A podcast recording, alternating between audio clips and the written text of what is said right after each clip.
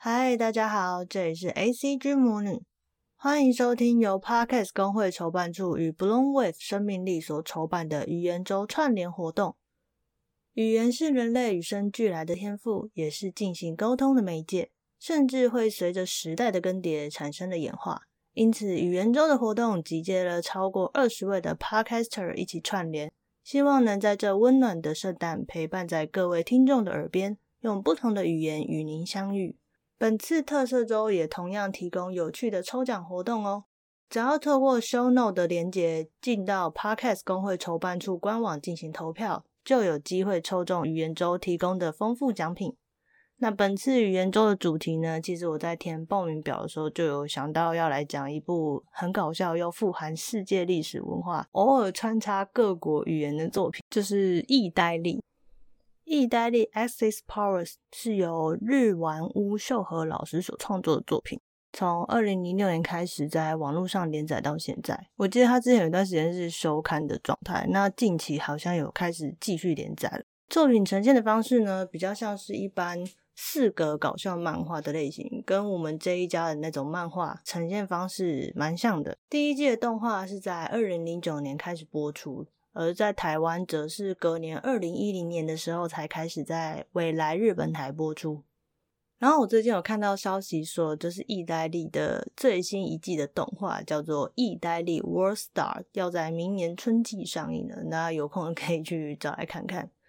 以前啊，我国中看意呆力的时候是跟同学借漫画来看的。那时候我觉得做的还蛮厉害的，就是可以把国家拟人化。而意呆力的动画呢，则是我上大学之后在网络上面看的了。那时候看他的那个心情，大概就是有一点点带着怀旧的情怀，跟把它当成每日一笑的心态在看。动画歌也蛮搞笑的，像他第一季的主题曲叫做《圆滚滚的地球》。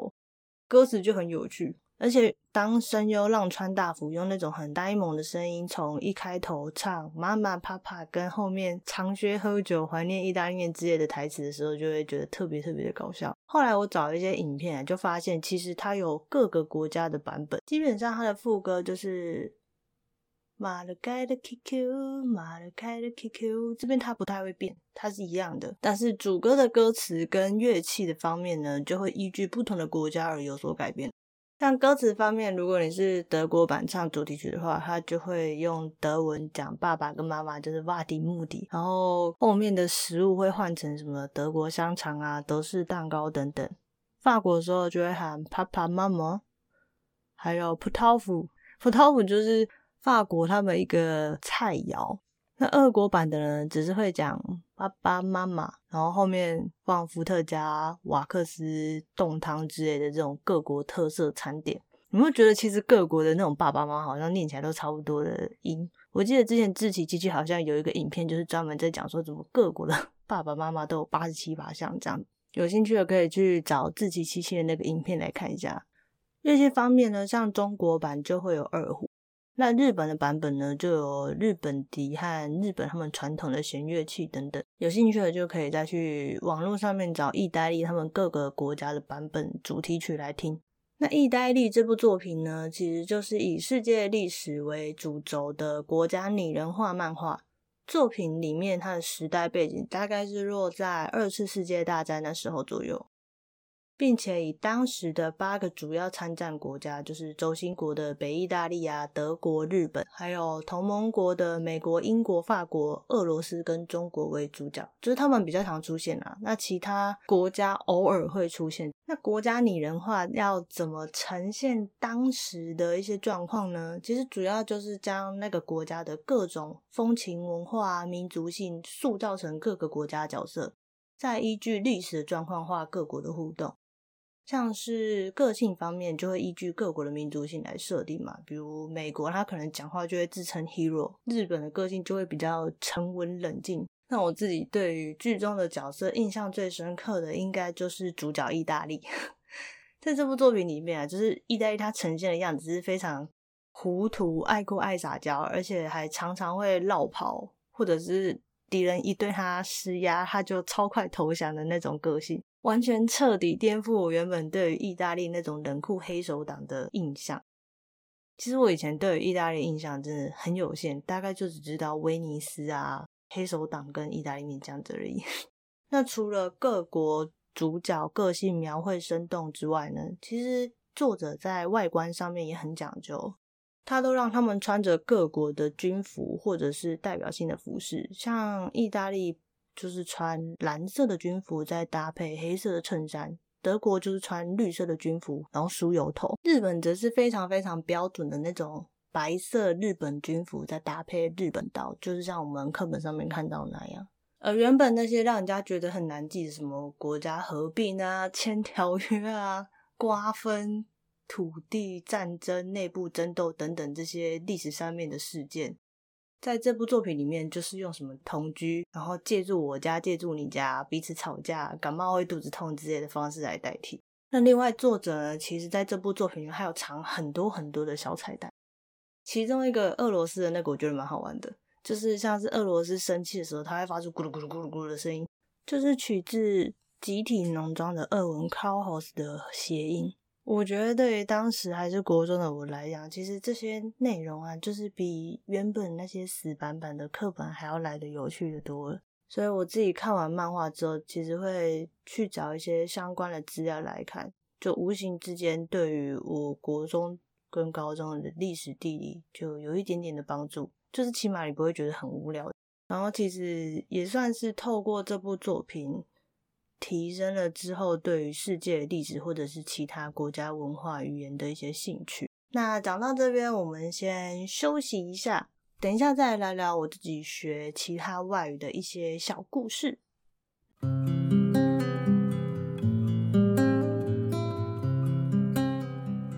有各位听众肯定很好奇这次抽奖有什么丰富内容吧？共有四位赞助厂商赞助，总价值超过三万元的超赞奖项哦！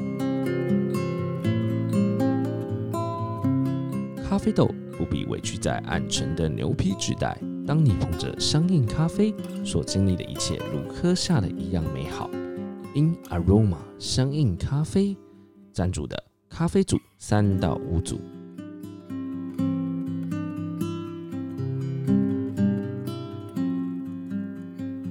只是小丑，只是诗人，拜尼采。你值得大声歌颂自我，为了生命努力不懈。即使偶尔戴上小丑面具，也是优雅的诗人。有时累了，别忘慰劳自己，喝杯了解自己且专属自己的丑茶，洗去烦忧的当下，让你眼角的笑容与眼泪都在诉说独一无二的自己。丑手摇饮，买一送一卷五十张。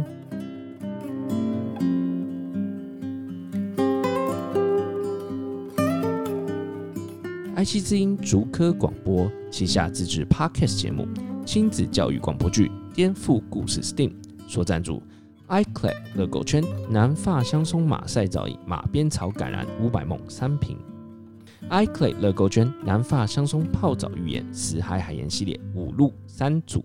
蒸汽格格客家奇幻小说茶语课五本，科学侦探谜也真实，科学侦探 VS 学校的七大不可思议五本。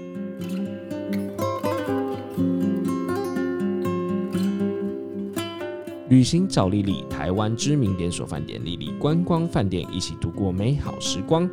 由丽丽观光集团所赞助的联合住宿券一张，只要是丽丽观光旗下的饭店皆可使用哦。非常感谢收听这次语言周的各位听众，让我们一起听 Podcast 抽好礼。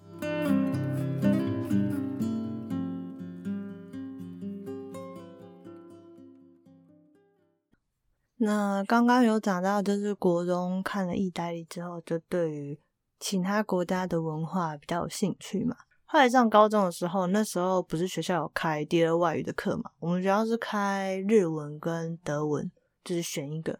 那大家一定知道，就是很喜欢日本动画的我，一定就是跑去选日文这样子。那时候的日文老师其实上课蛮好玩的，除了基础的五十音跟一些文法之外，教最多的真的就是日本的文化。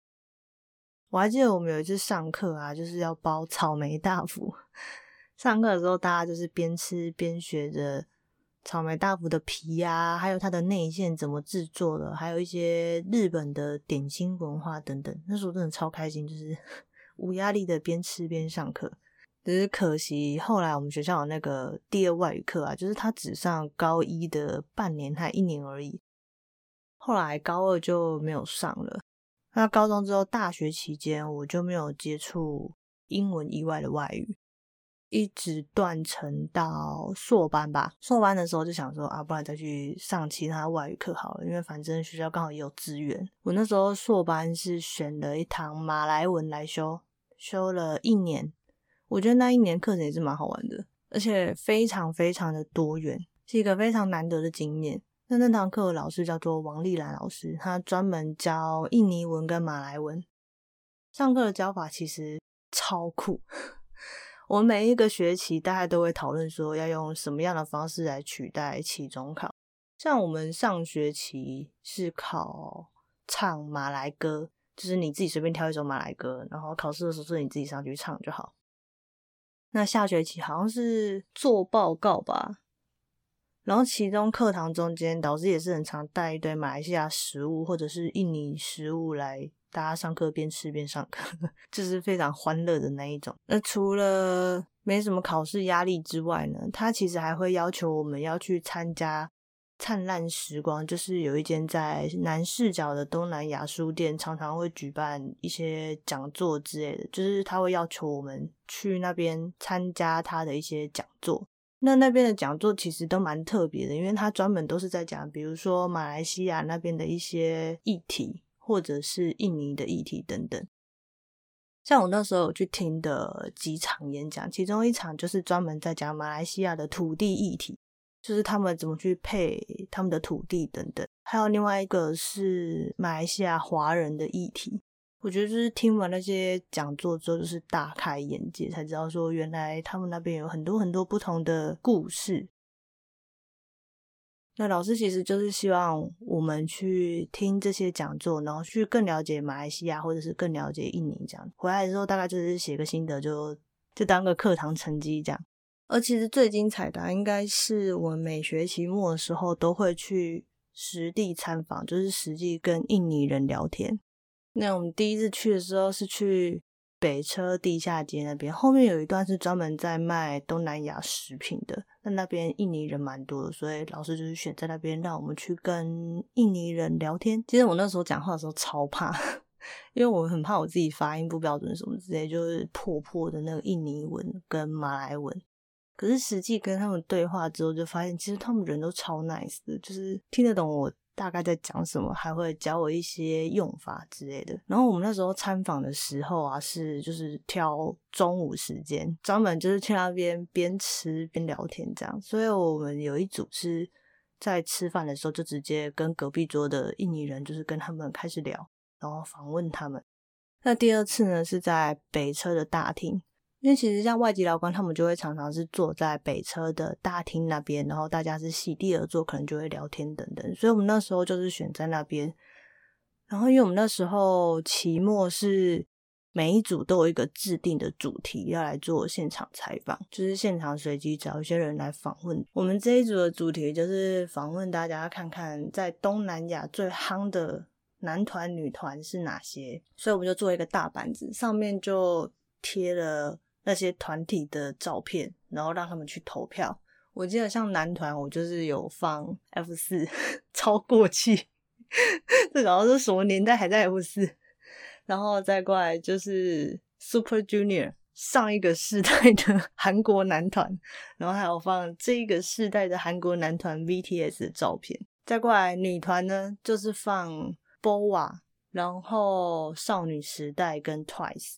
大概就是这几个，然后去让他们投票。我记得投出来蛮有趣的，因为后来发现，就后来发现 F 四跟 Super Junior 蛮多人投的，然后那时候的 BTS 好像比较还好，但我觉得可能跟我们取样的年龄层有关啦。就是我们访问到的可能蛮多是妈妈等级的，所以他们小时候看过的那些明星团体，可能大概就是落在 F 四或者是 Super Junior 红的那个年代。我觉得我们那时候做的这个专题很好玩，然后在这两次聊天过程当中啊，其实就是借由跟他们聊天对谈，就更加了解他们的一些背景或者是故事。像他们有人就是第一次来台湾工作嘛，那其实有人也已经是第三次还第四次来台工作了。然后聊天的当下呢，其实有一些人会聊一聊，就会有一点点感触，因为他们有的人已经好几个月可能没有回在爪哇岛的家，然后儿子可能都已经长很大之类的。我记得其中一个姐姐，她好像跟她的雇主很好，所以她就当下她是跟我们聊天说，哦，刚好最近她的合约快要到期了，可能之后就是要换一个合约，然后换一个雇主，可是她很舍不得现在的雇主之类的。然后还有一组就是他们是专门跑来台北玩的外籍劳工，主要是因为他们都是离乡背景来台湾工作嘛，所以有些人其实就会趁周末放假的时候跟。一起在台湾工作的朋友们就约约去其他县市玩，然后后来他们有说，其实要瞧一起出来玩的时间不太好瞧，因为像当看护啊，不是周休二日的，所以就要稍微乔一下时间。访谈完会觉得说，其实每一个外籍劳工，他们每一个人都有不同的故事，那他们的态度其实都。蛮积极乐观的，我自己觉得。当天我记得晚上还蛮多感悟的，心得也是噼啪打了一大堆，就对他们会有很多很多的新观点。那说到这边，应该会有人想说：哎，我明明就是修马来文，那为什么会跑去找印尼人说印尼文呢？答案就是因为这两种语言其实很像，就有一点点像是英式英文跟美式英文的关系。这就要从语言学上面来讲了。印尼文它其实是源自马来文的哦，算是一种被规范之后的马来文。那马来文它算是一个比较大的语言，它是一个马来语系，下面还有很多很多系的分支。那其实印尼文就算是马来文语系里面的其中一个分支。然后因为以前在马六甲海峡附近的岛屿上面，其实大家都是用马来语系的语言在讲话。然后加上当时附近通商的关系，所以就各国的人会到那边嘛，就慢慢融合了什么福建话啊、荷兰话，还有伊斯兰语等等，就演变成了现在的马来文跟印尼文。然后后来随着各地的殖民地文化以及马来西亚跟印尼各自独立之后，就把它切成了马来文跟印尼文，就是他们各自说自己有一个马来文跟印尼文这样，但从语言学上面来讲，他们其实都是马来语系的。这两种语言啊，有些词汇跟拼音上面有一点点落差，不过基本上这两种语言是可以彼此沟通的哦。所以我们学马来文或学印尼文的时候，都会顺便就学了另外一种语言。然后另外，如果大家有去印尼玩的时候，可能就会发现。有时候明明我已经学了印尼文了，怎么还是常常会听不太懂当地的人在说什么呢？主要是因为印尼当地人他们私底下比较少会用 Bahasa Indonesia 这种官方的语言，比较常会用他们自己各自家乡的那种当地语言，像是什么爪哇文或者是巴塔克语等等。